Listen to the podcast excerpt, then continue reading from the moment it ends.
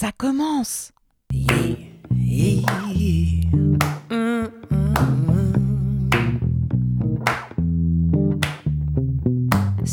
Bienvenue dans Femmes d'à côté. Des femmes de tous âges et de tous milieux parlent de leur vie ici. Elles ont en commun de venir des quatre coins de l'Europe. D'où viennent-elles? Pourquoi habitent-elles ici? Depuis quand? De quoi sont faites leurs vies? Comment imaginent-elles leur avenir? Je m'appelle Maud Raffray et une fois par mois, je vais à la rencontre d'une femme européenne. On s'installe, on entre en relation, on prend le temps. Cette fois, je fais la connaissance de Pilar Martinez-Vasseur. Elle m'a proposé de nous retrouver au 14A, un cinéma art et essai nantais qui lui est très cher parce qu'il accueille le Festival du cinéma espagnol. Or, ce festival, reconnu dans toute l'Europe, c'est Pilar qui l'a créé au début des années 90. Depuis, elle le co-dirige avec un enthousiasme et un engagement jamais démentis. Alors que la 28e édition vient de se terminer, je souhaite que cet entretien au long cours sonne comme un prolongement, une sorte de bonus inattendu. Et comme Pilar est une femme aussi passionnante que passionnée, j'ai décidé de lui consacrer deux épisodes. Voici donc aujourd'hui la deuxième partie de mon entretien avec Pilar Martinez-Vasseur. Tant pis si vous n'avez pas encore écouté la première. Restez et ouvrez grand vos oreilles. Lorsque on est migrant, on est toujours de nulle part. Et quand on est ici, on n'est jamais comme euh, les Français, puisque de mon côté, il y a toujours un accent qui, euh, quelque part, montre bien que je viens d'ailleurs. Et, cet accent qui, euh, quand je vais à Toulouse, il ne s'entend pas. Quand je vais à Marseille, il ne s'entend pas. À Bordeaux, à peine. Mais j'ai choisi la ville ou avoir un accent, comme à Tours, euh, c'est aussi un signe mm.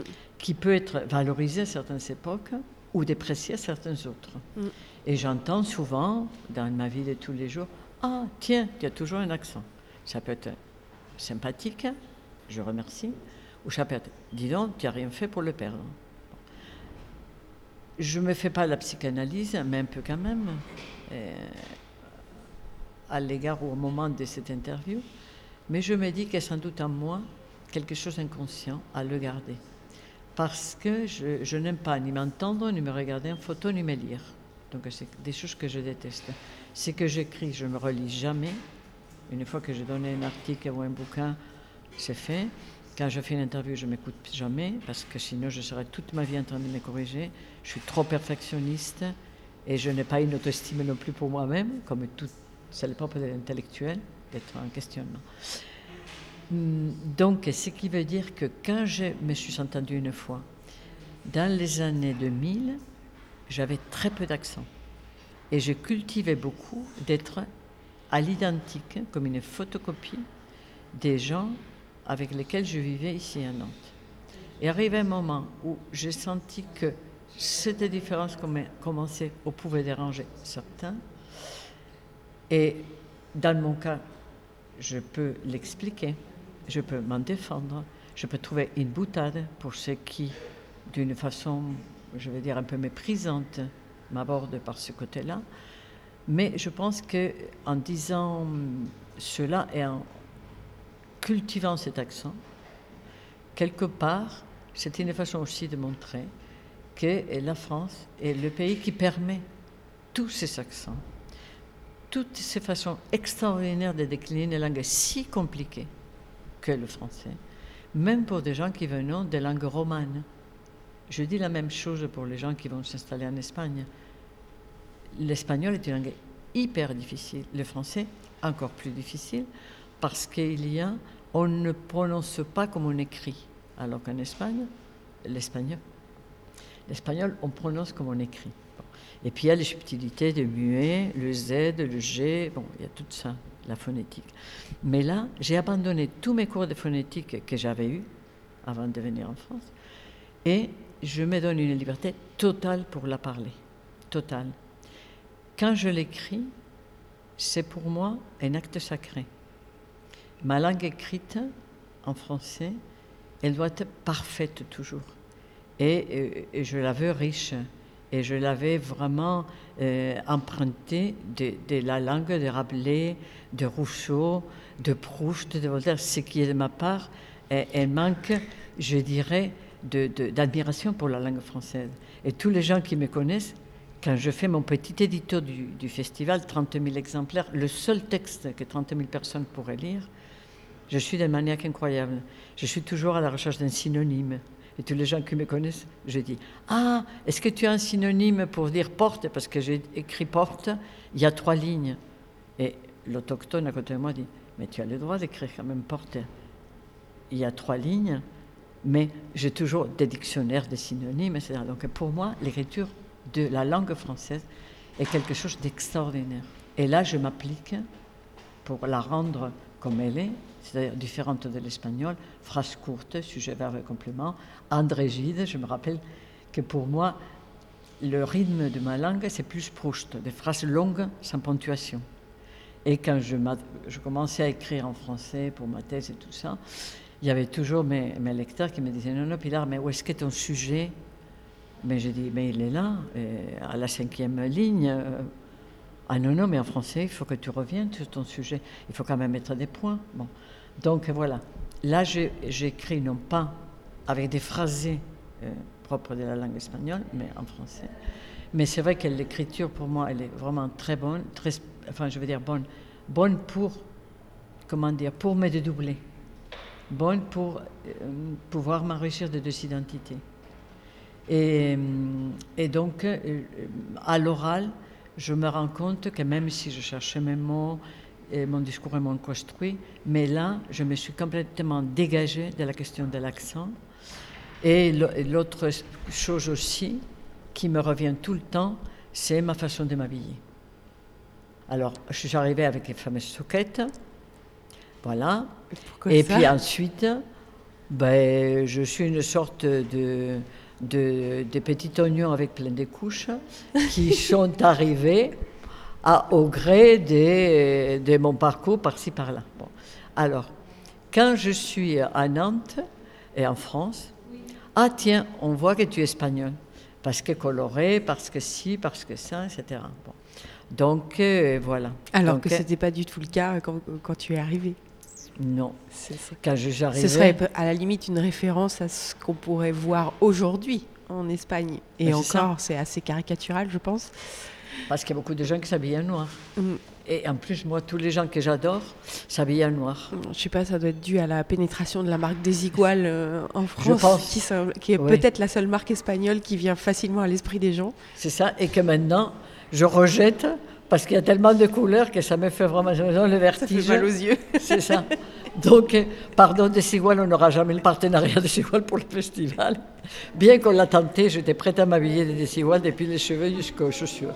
Mais bon, non, c'est, je pense qu'il euh, y a forcément, on met chez l'autre des stéréotypes. Bon, et la couleur, euh, ça colle bien à l'identité espagnole. Le rouge, c'est vraiment mm. la couleur de l'Espagne par excellence, la couleur de la passion, etc. Mais il y a quelque chose d'assez euh, curieux, mais ça, ça se retrouve chez tous ceux qui sont entre deux pays. Alors, quand je vais en Espagne, les Espagnols trouvent que je suis habillée à la française. Ah là là, on voit que tu es francisé. Et alors, en Espagne, être francisé, c'est pas non plus un compliment parce que ça rappelle Napoléon, l'invasion française, donc euh, l'identité espagnole. Il y a toujours quelque chose qui ne qui va pas, quoi. C'est ça. En fait. Donc euh, tu es toujours différente. Bon, heureusement qu'en Espagne, je n'ai pas perdu un gramme, même en espagnol. J'ai même l'accent aragonais. C'est quand même extraordinaire, parce que quand je parle espagnol en Espagne et à Saragosse, dans ma région, j'ai gardé l'accent de ma région. Miracle que sans doute le spécialiste de la langue pourrait expliquer. Donc, au moins, j'ai gardé ça. Mais il m'a dit Ah oui, on voit que tu as quand même le look d'une Française. Alors, moitié admiratif, moitié bon, bon. Mais alors, ici, il y a Ah là là, la couleur. Et l'autre expression que je trouve géniale Toi, ça te va? Le reste de la phrase. Faut pas dire. C'est quand même un peu du mauvais goût, mais toi, tu peux te le permettre. toi, c'est ce que tu viens de dire. Toi, tu peux tout te permettre. C'est qui est vraiment un gros risque. Donc, quand tu t'habilles le matin, tu te dis attention. bon, ça c'est pour faire des futilités.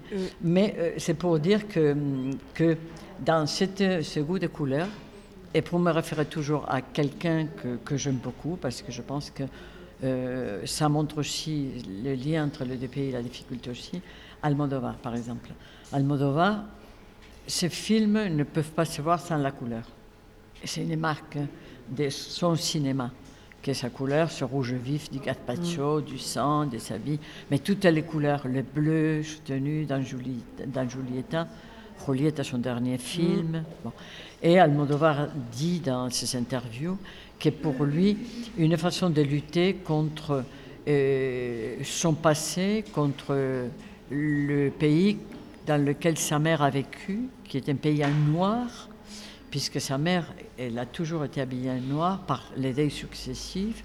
Cette façon de lutter contre cette Espagne noire et obscurantiste, c'était de mettre la couleur.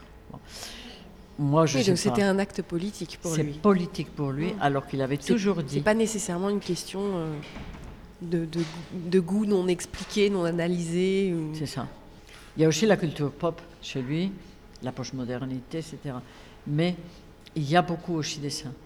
Il y a chez Almodovar un cinéma politique qu'on a compris que beaucoup plus tard, dans les années 96, où il disait la meilleure façon de lutter contre le franquisme, c'est qu'il n'y a même pas une petite allusion à ce personnage et à cette partie de l'histoire de l'Espagne.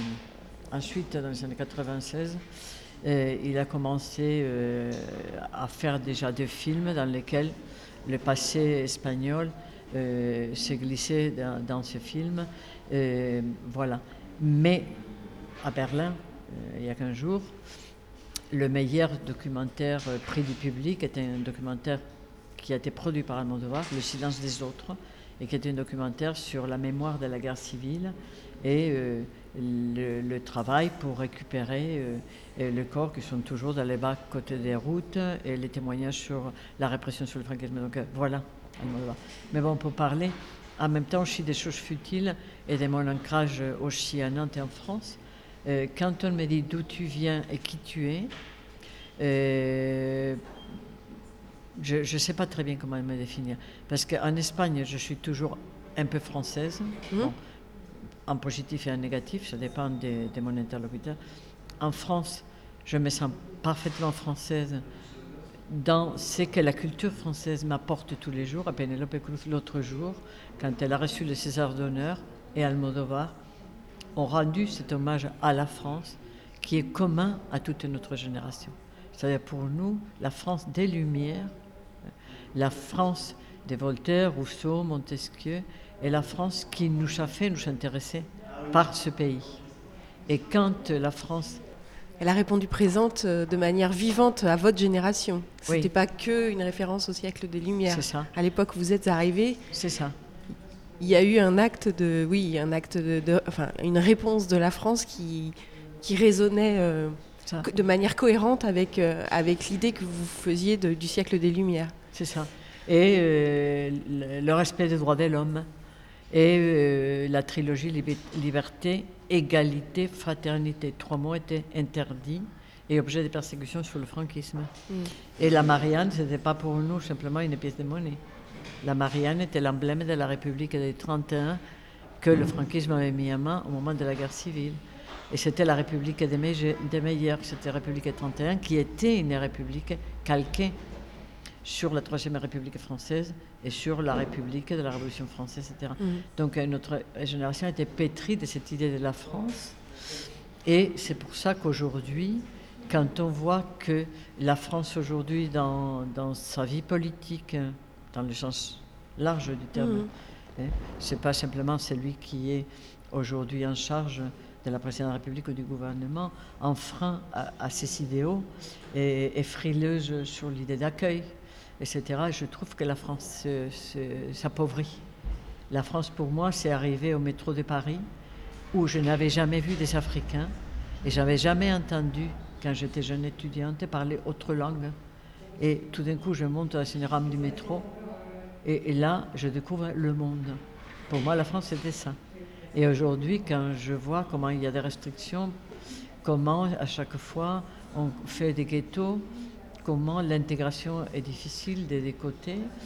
Je, me dis que chacun un peu dans notre domaine, que ce soit dans la culture, au sens large, etc., hum, il faut peut-être continuer de, de, défendre cela parce que la France, au cœur de l'Europe, et là je vais à l'idée de l'Europe, je suis bien sûr française ici et là-bas, espagnole ici et là-bas, nantaise toujours, puisque j'ai une identité nantaise qui est collée à la ville, qui est collée à la ville presque, je dirais, et au terrain, au territoire. Mais aussi, je me sens profondément européenne dans cette Europe des Lumières, parce que l'Europe des la France des Lumières était l'Europe des Lumières. C'était des intellectuels. Euh, Rousseau avait voyagé en Suisse, Voltaire était connu en Allemagne. Tous ces auteurs étaient traduits dans le monde entier. Donc c'est cette France-là et cette Europe-là qui pour moi ont du sens. Alors je pense qu'il n'y a pas des projets autres que l'Europe, mais euh, je pense euh, une Europe qui soit pensée, qui soit réfléchie. Aujourd'hui, j'ai l'impression que c'est une Europe au jour le jour, où on met des pansements ici, là, où on ne sait pas très bien qu'est-ce que c'est que le Parlement européen. Bon, nous, on le sait parce qu'on a étudié les institutions européennes, mais qu'est-ce qui arrive aux citoyens de ce qui s'est fait à Bruxelles, etc. Donc, je, me sens européenne. Et euh, dans, dans cette idée de l'Europe, je sais que l'Espagne, pour revenir à mon pays d'origine, l'Espagne, lorsqu'en 86, elle est entrée dans l'Union européenne. Pour l'Espagne, qui est un des pays les plus philo-européens jusqu'au moment de la crise, pour l'Espagne en 86, quand euh, le pays est rentré dans l'Union européenne, ce n'était pas entré dans ce marché. C'était rentré dans un, ensemble des pays démocratiques. Et pour l'Espagne de 86, donc euh, Franco était mort il y avait 11 ans, euh, les socialistes venaient juste d'arriver au pouvoir. Il y avait tout à faire, tout, tout, tout, toutes les institutions à faire. Pour cet Espagne-là, c'était la garantie de la consolidation de la démocratie. Hmm. Et le premier article du ministère des Affaires étrangères, euh, Fernando Moran, qui était francophone et francophile, cette génération des années 80 au pouvoir, Felipe González, Fernando Moran, tous ces hommes politiques étaient francophones, parlaient français parfaitement.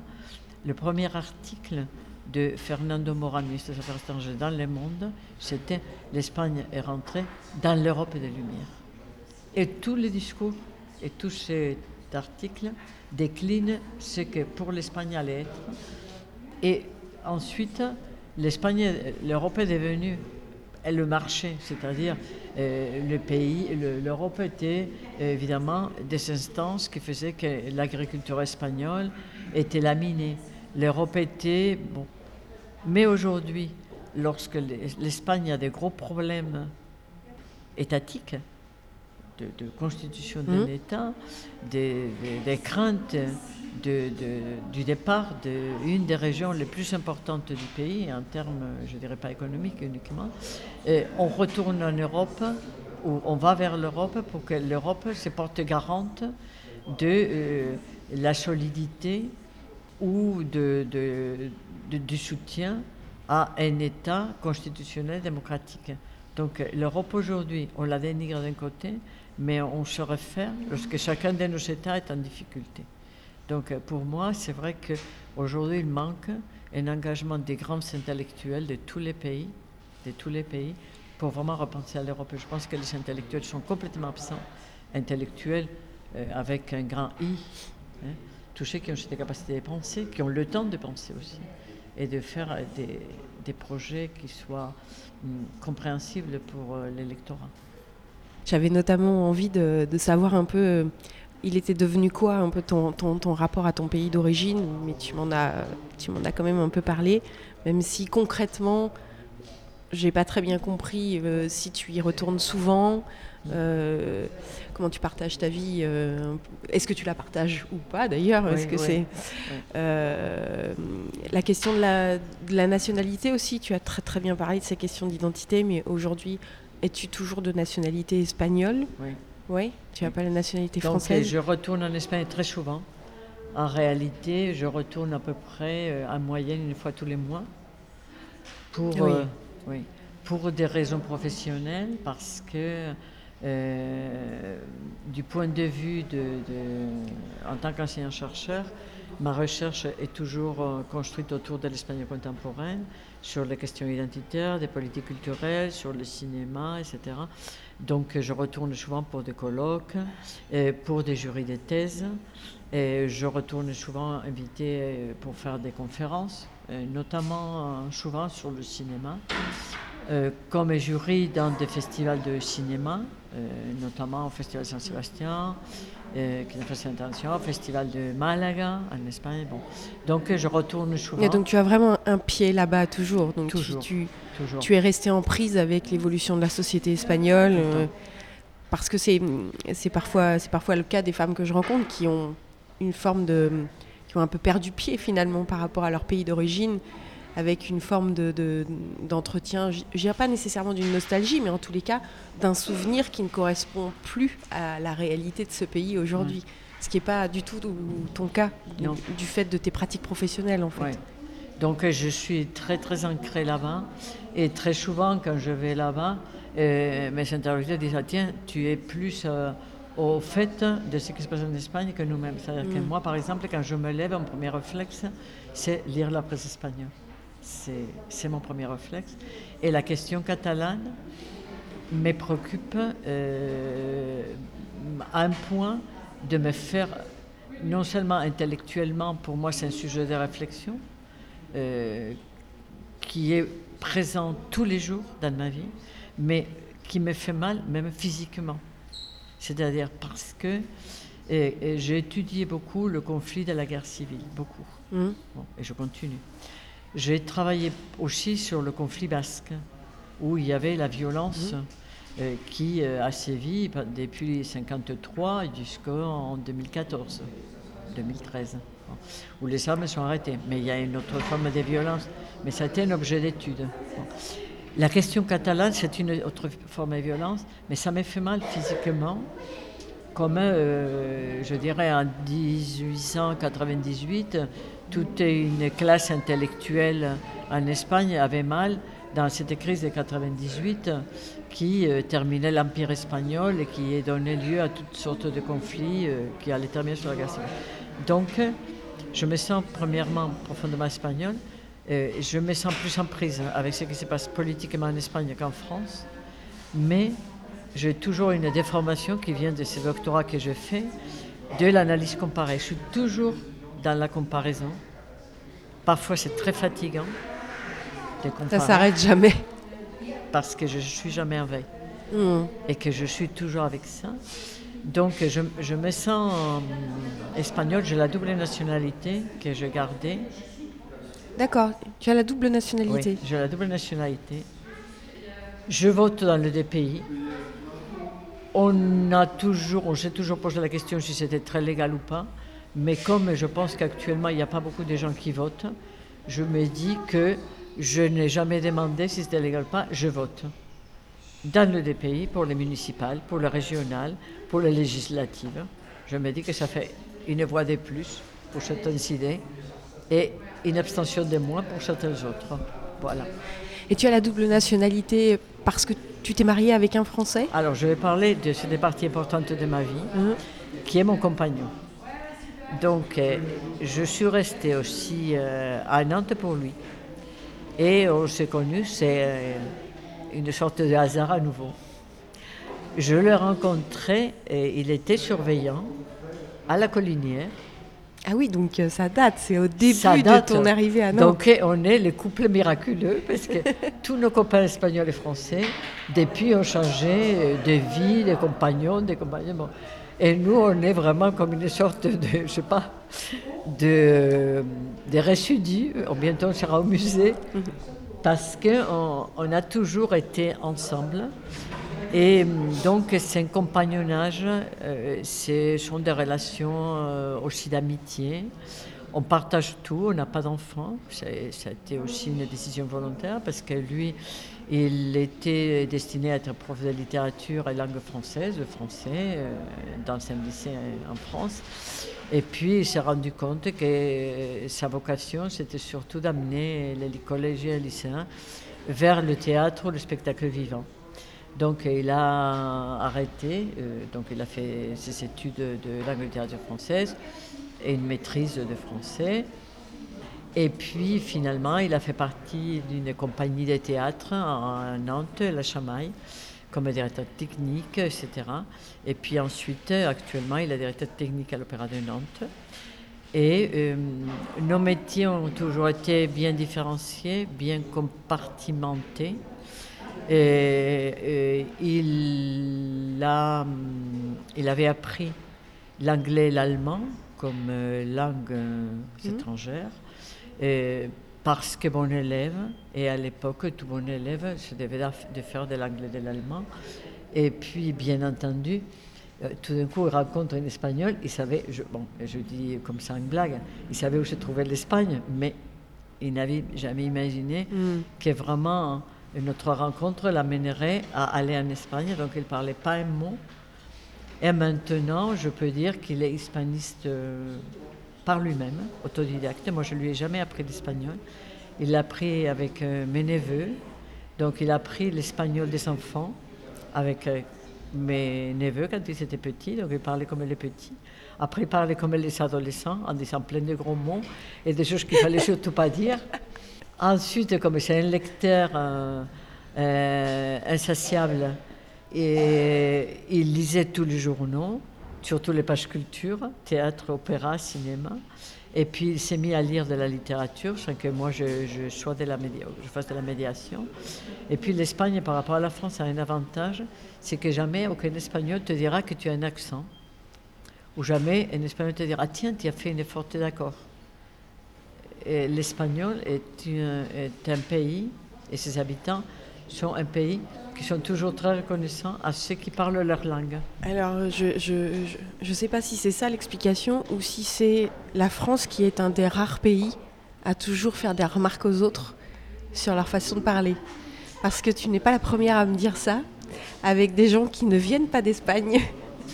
Euh, j'ai rencontré euh, une femme qui était néerlandaise et qui avait vécu aussi aux États-Unis et elle disait que ni aux Pays-Bas, ni aux États-Unis, on ne fait jamais euh, de remarques euh, plus ou moins désobligeantes euh, sur les fautes, l'accent, etc. Et que c'était vraiment une caractéristique française qui était absolument agaçante. Et donc, tu vois, tu me dis la même chose. Alors, je vais poursuivre mon enquête au fur et à mesure de mes rencontres. mais je me demande si c'est pas quand même, en fait, un défaut français. Peut-être, parce que je sais que lui, par exemple, quand il est, bon, au début, il ne comprenait, mais bon, c'est-à-dire il n'avait jamais étudié hmm. et il, n'a jamais euh, suivi des cours. Donc il a pris sur le temps. Et le premier jour dans ma famille, quand on lui servait à table, ben, il, disait merci en français. Et puis ma, mère lui parlait très fort, pensant que plus on parlait fort, plus j'allais comprendre, mais il comprenait encore moins. Et là, c'est quand même extraordinaire parce que tous les Espagnols qui arrivent à, Nantes et en France et qui le connaissent. D'abord, ils sont émerveillés par la richesse de sa langue espagnole, par euh, un vocabulaire, un lexique précis, être au courant de tout ce qui se passe en Espagne. Le premier cadeau qu'on peut lui amener d'Espagne, tous mes copains ne s'en privent pas, c'est lui amener l'équivalent de Charlie Hebdo en espagnol. Et en disant, il n'y a aucun hispaniste en France qui comprenne le blague donc il est complètement en immersion. Et puis, euh, quand les Espagnols viennent ici, euh, à différentes reprises, le premier compliment, et c'est pas non plus comment le prendre, ah, tiens, on dirait pas que tu es français. Alors, ils regardent toujours, ah bon? Bon, donc voilà. Et pour dire, donc euh, voilà, je, je, crois que hum, ma vie à côté de lui, est, fondamental. je le dis maintenant qu'il n'est pas là et qu'il ne m'entend pas, parce que je ne le dis jamais en sa présence. Mais les gens qui nous connaissent le savent. Euh, jamais il a été un frein dans ce que je fais parfois. Euh, c'est vrai que ça touche à certains moments un peu la folie. dans la vie. Lui aussi, c'est une profession de, de passion complète, puisque directeur mm. technique à l'Opéra de Nantes, ça veut dire pas de week-ends souvent, pas de vacances souvent, des journées rallonges, etc. Mais euh, le voir partir au travail heureux et revenir heureux, euh, avec des directions artistiques euh, dans l'opéra différentes, mais toujours exaltantes et motivantes, c'est un plus. Et aussi cet intérêt qu'il a pour l'Espagne contemporaine, pour le cinéma, même si lui, c'est le spectacle vivant. Donc le cinéma, c'est toujours en deux, en trois. Mais je crois que ça nous a fait aussi, euh, comment dire, nous trouver dans la vie, dans des relations euh, humaines euh, diverses. Parce que lui, dans son milieu, moi je ne suis pas présente, je ne suis pas la femme d'eux, et lui, il n'est pas le mari d'eux. Et des gens ne comprennent pas très bien cela. Et on n'a pas fait euh, explicitement, quand on s'est connu, une déclaration de principe comme quoi nos vies professionnelles seraient séparées. Et c'est pas utile qu'à l'opéra on sache que, et puis que moi dans mon métier, bon, le croisement se font. Mm. Mais je crois que euh, maintenant on se rend compte que ça a été très salutaire parce que ça nous a permis une respiration mutuelle. Mais c'est énormément de chance parce que je vois qu'autour de moi, les choses ne se passent pas avec cette fluidité. Et au moment où il y a ce débat hommes et femmes, je peux dire que j'ai eu une chance extraordinaire dans le monde dans lequel je vis. J'ai eu un père qui était féministe avant que les mots n'existent en Espagne. Sans le savoir. Sans le savoir. Et j'ai un mari, un compagnon, qui n'a jamais euh, vraiment eu un regard sur moi dans cette différence hmm. de parce que euh, tu es de ce genre-là, ta vie euh, personnelle et professionnelle doit être ce qui a été tracé. Jamais. Et je pense que aussi parce que dans son éducation familiale, dès très tôt, hum, étant donc euh, orphelin, euh, il s'est trouvé à faire des tâches dans sa famille qui étaient celles de ses sœurs, où il n'y avait pas de différence. Quand il est arrivé en Espagne, je me rappelle, le premier jour, il est arrivé dans, dans notre appartement à Saragosse donc, euh, on était dans le salon et comme le pauvre, il ne comprenait pas un mot d'espagnol et qu'on parlait tous à la porte-pièce, mmh. tout le monde parlait en même temps, avec La cuisine. Mais tout d'un coup, il entend la machine à laver qui s'arrête. Et le voilà aller à la cuisine, ouvrant la machine à laver et se met à étendre le linge. Ma mère, ah, arrête, arrête. Ça va être incroyable. Toutes les voisines en train de voir que le seul homme de la famille est dans le linge. Donc euh, voilà, c'était comme ça. Et je crois aussi que sa façon d'être dans notre groupe espagnol euh, a fait beaucoup. Par exemple, pour tous mes neveux, donc les enfants de mes sœurs qui ont des enfants, mmh. pour tous mes neveux, c'est quand même le mec qui fait référence. C'est pas l'oncle. C'est euh, lui qu'on consulte. on passe, il passe beaucoup de temps ici avec, avec nous, mais surtout avec lui. Et quand euh, les neveux avaient 12-13 ans, où il y avait beaucoup de divorces dans les écoles, les lycées où ils étaient, je me rappelle d'une question qu'un jour euh, ils, m'ont posée, un été où ils étaient là. Euh, tiens, Pili, Pilar, est-ce que, est que vous savez les divorcer? Et puis je me dis, tiens, pourquoi ils demandent ça? Et puis ma sœur, qui était leur maman, dit, mais tu sais, ils sont traumatisés parce qu'autour d'eux, il y a plein, plein de, de divorces, etc. Ah ben je dis euh, non, non, pas pour le moment, mais tu sais, dans les couples, ça s'est fait au jour le jour, etc. Et, et donc d'emblée, trois, ils ont dit non, non, parce que si tu divorces, on verra plus jamais Régis, donc mon compagnon.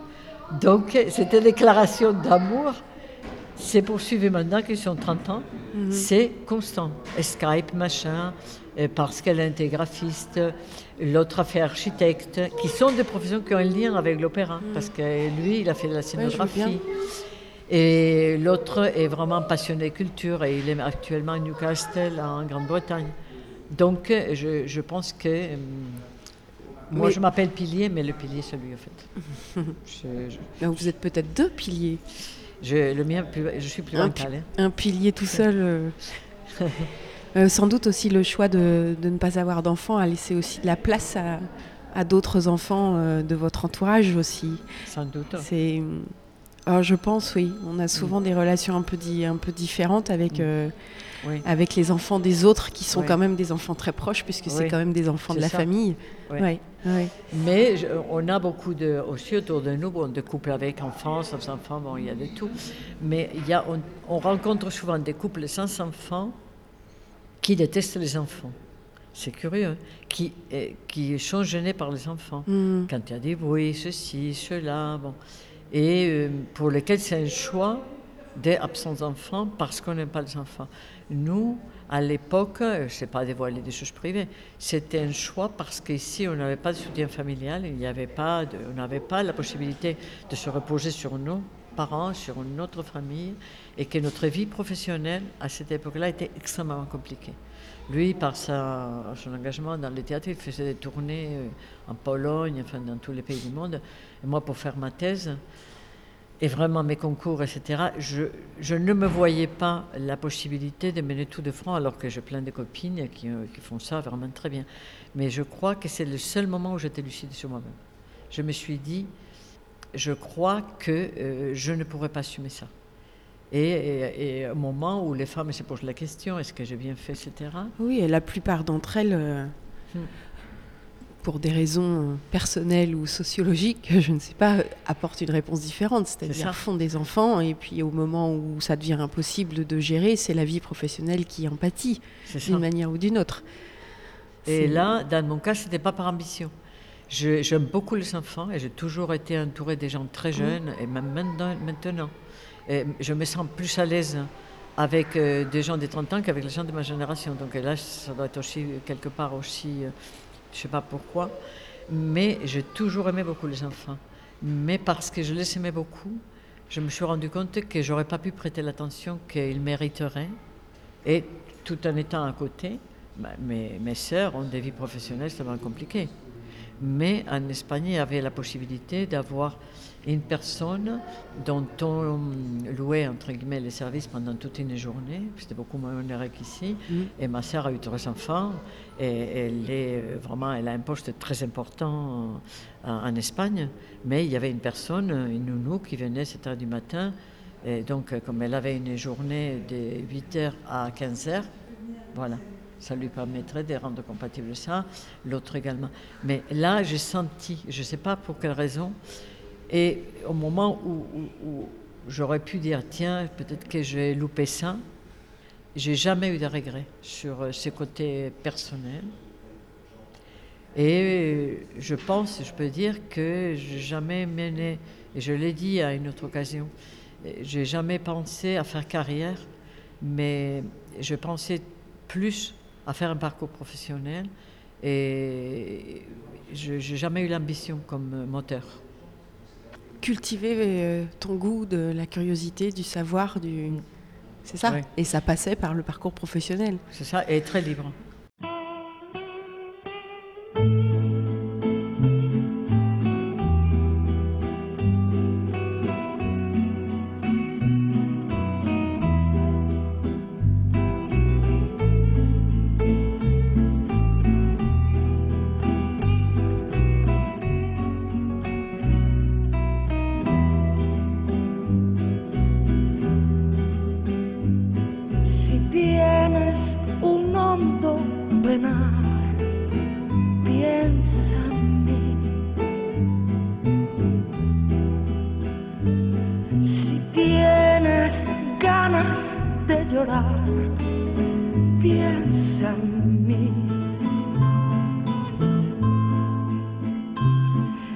Ves que venero tu imagen divina.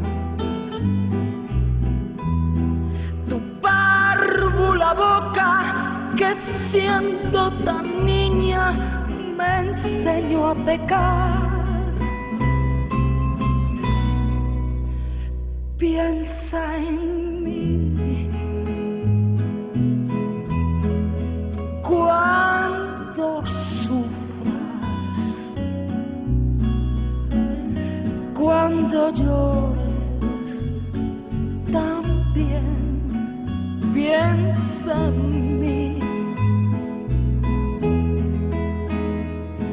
cuando quieras quitarme la vida.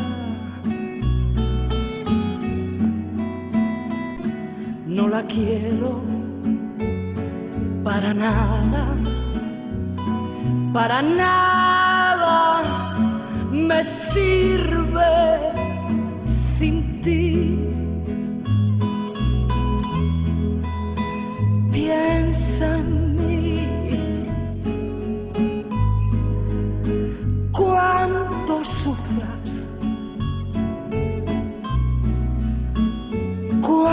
Llores, también. Piensa en mí.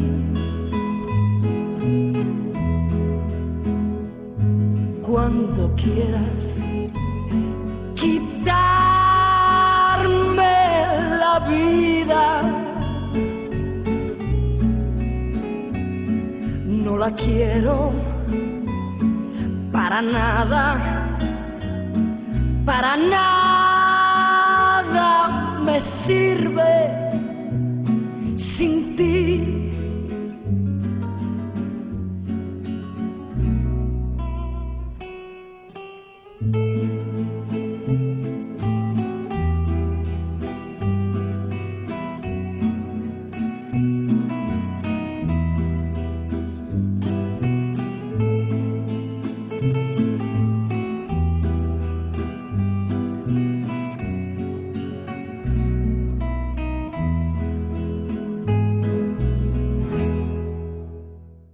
Être libre dans la limite où on peut l'être, hein, parce que c'est évident que euh, être enseignant, euh, ce sont des contraintes aussi. et on fait partie d'une institution et il y a quand même euh, euh, des, des résultats à fournir. Euh, c'est pas simplement le plaisir de faire de l'enseignement, il faut corriger des copies, c'est qu'on aime toujours moins faire.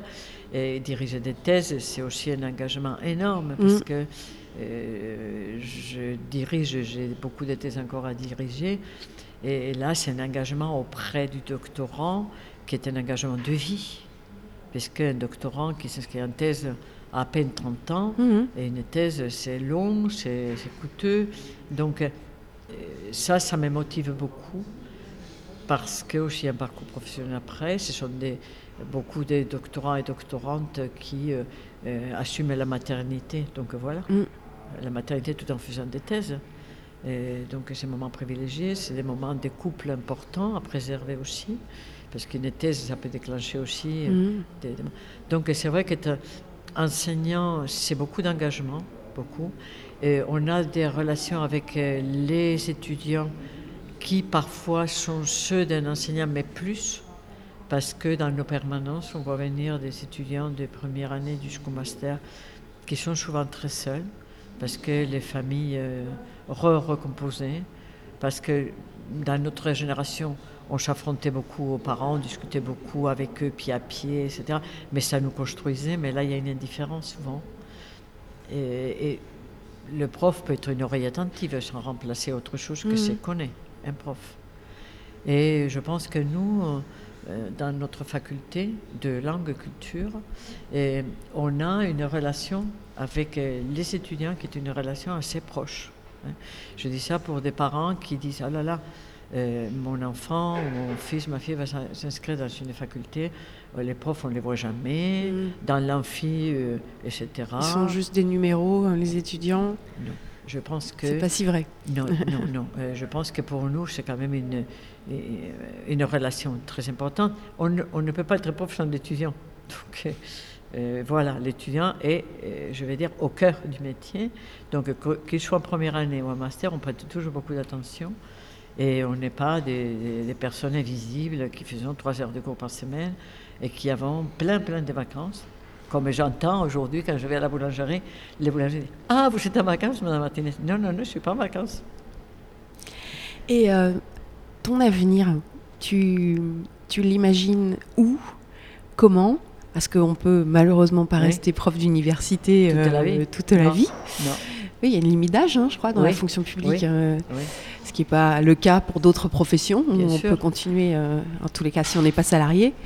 Est-ce que la question de- du lieu de vie, justement, peut se poser euh, entre l'Espagne, euh, ici Ouais. Alors, si tu veux, moi dans mon cas, euh, une fois que je finis ma période d'enseignant, euh, on demande les méritants, ce qui veut dire que euh, vous restez euh, sous contrat avec l'université pour toute la partie qui est recherche. Donc, toujours la, direction des thèses, la participation du jury des thèses, à des colloques, le travail des publications, etc. Bon, l'engagement au niveau de la Ça, ça peut continuer. Ça continue sans aucun problème. On peut être demandé pour faire 35 heures d'enseignement même. Donc voilà. Euh, je vais dire hum, par là que euh, même au moment où la retraite arrive, euh, la question me posait souvent aussi. et pour Régis Vasser, mon compagnon, bon, maintenant je dis le prénom et les noms, pour Régis Vasser aussi.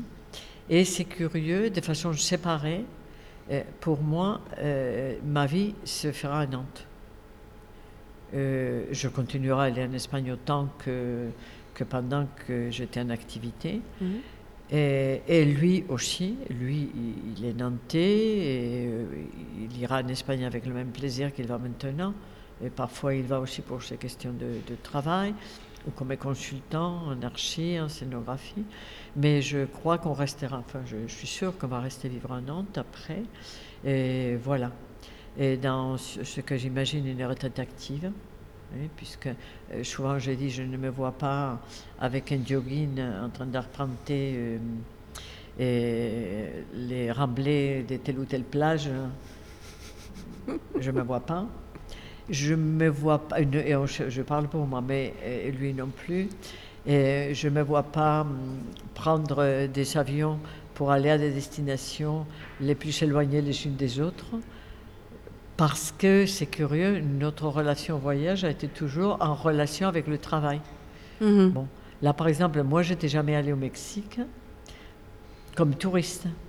Parce qu'étant espagnol, je me dis, ah là là, je ne me vois vraiment pas aller au Mexique comme touriste, avec les rapports que les touristes espagnols entretiennent avec les anciennes colonies. Je, ça me fait un peu honte. Mhm. Et je suis allée pour la première fois au Mexique en 2017, au mois de juin, invitée pour faire des, des conférences, un colloque, et parler du cinéma espagnol. Et euh, donc, c'était ma découverte, ma découverte de l'Amérique. Et euh, donc, c'était un voyage à Jalapa, Veracruz et à Puebla avec une délégation d'universitaires.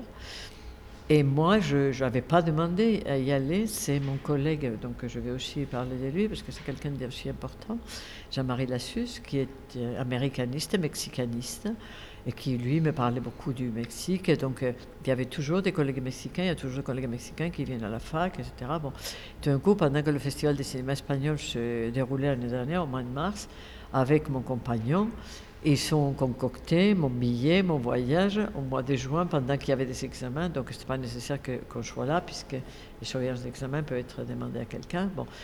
Et me voilà au mois de juin au Mexique. Et moi, avec mon appréhension d'espagnol, je me dis, ah là là, tu vas voir, tu vas arriver là, ils vont trouver tous que tu es l'héritière de Hernán Cortés. Euh, bon, arrivé au Mexique, je me suis jamais trouvée aussi heureuse de ma vie, pendant 15 jours. Alors qu'on n'a pas chômé, je n'ai pas fait une visite touristique parce qu'on n'avait même pas une demi-journée pour euh, visiter. C'était constamment des interventions pour un master qui va être créé, pour ci, pour ça.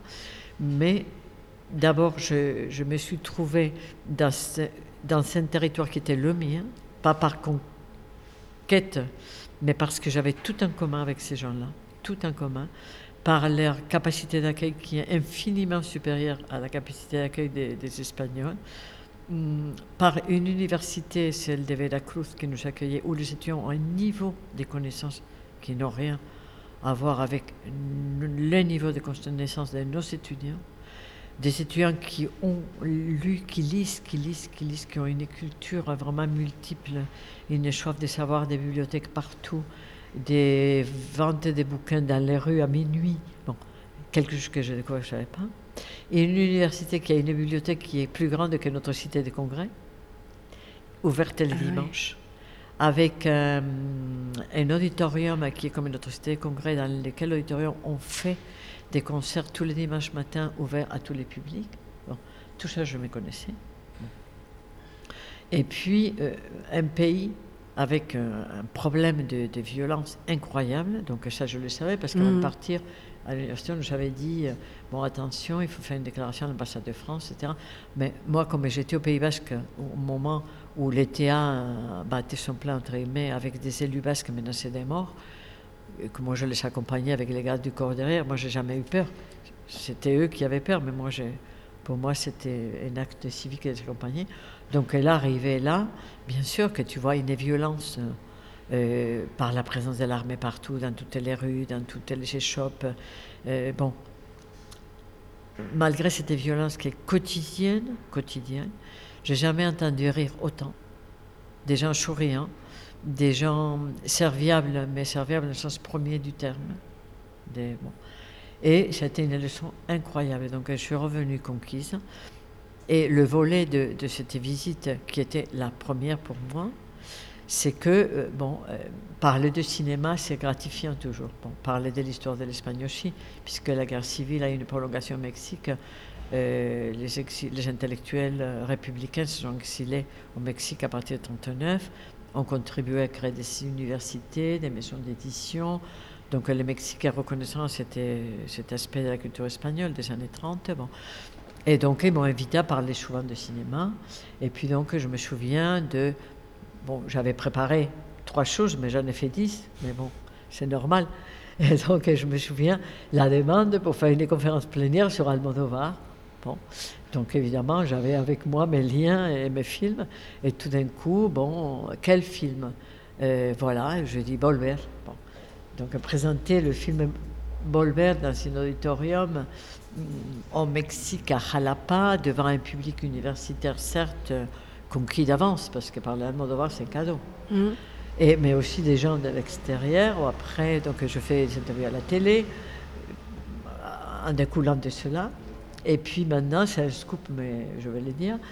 Donc, euh, pour cette édition qui va commencer le 28 mars, il y a une délégation qui vient de, de, Jalapa, de la ville de Jalapa au Mexique, et l'université, parce qu'il y a un projet de création d'un festival, d'un concept de festival qui serait comme le nôtre, mais transposé là-bas, euh, au Mexique. Donc voilà un peu des projets. Et il va avoir quelqu'un qui va venir pendant toute la durée du, festival pour observer. Mm-hmm. Donc, euh, je vais demander aussi à la ville de Nantes de les recevoir.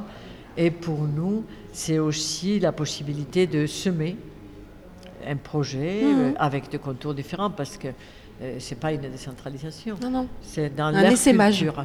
C'est ça, dans leur culture. Mhm. Et puis, comme nous, notre festival, c'est cinéma espagnol, mais aussi des films coproduits par l'Espagne et l'Amérique latine. Ça a un lien.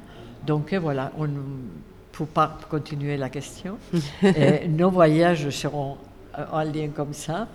Euh, c'est vrai que, euh, je sais pas, des, copains qui sont dans la même génération que nous disent Ah, tiens, on est allé à tel endroit. Pour le moment, je ne me vois pas. Mhm. Et cette expression, c'est en espagnol no me veo, no me veo, et c'est tu ne te projettes pas. Donc voilà. Mhm. Pour le moment, c'est ça. Mais je crois aussi que hum, que je me suis projetée et je me projetais dans l'histoire. Mais pour moi, c'est un peu euh, le jour, au jour le jour. Pour notre couple, pour ma vie. Quand je parle d'avenir, c'est pour le festival, c'est pour des projets.